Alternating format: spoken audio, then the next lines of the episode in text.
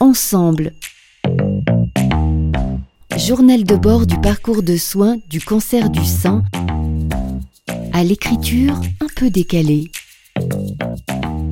Patricia Osenlop, alias Enéis, et Laurent Saltini. Ensemble 5. La question est simple, vivre ou ne pas vivre? Pour gagner la guerre face à moi-même, je me tiens debout. Aventurier de ma guérison, entre fatigue et douleur, je m'attache aux journées que je vois passer lentement, Patricia. Je ferme mes yeux un instant et je vois des lendemains différents. Amoureux de la vie maintenant, j'attends du vent une nouvelle symphonie. Et toi, Patricia? La question est simple, être ou ne pas être. Pour gagner la compréhension de moi-même, je reste debout, grande négociatrice espérant dialoguer avec mes bonnes cellules.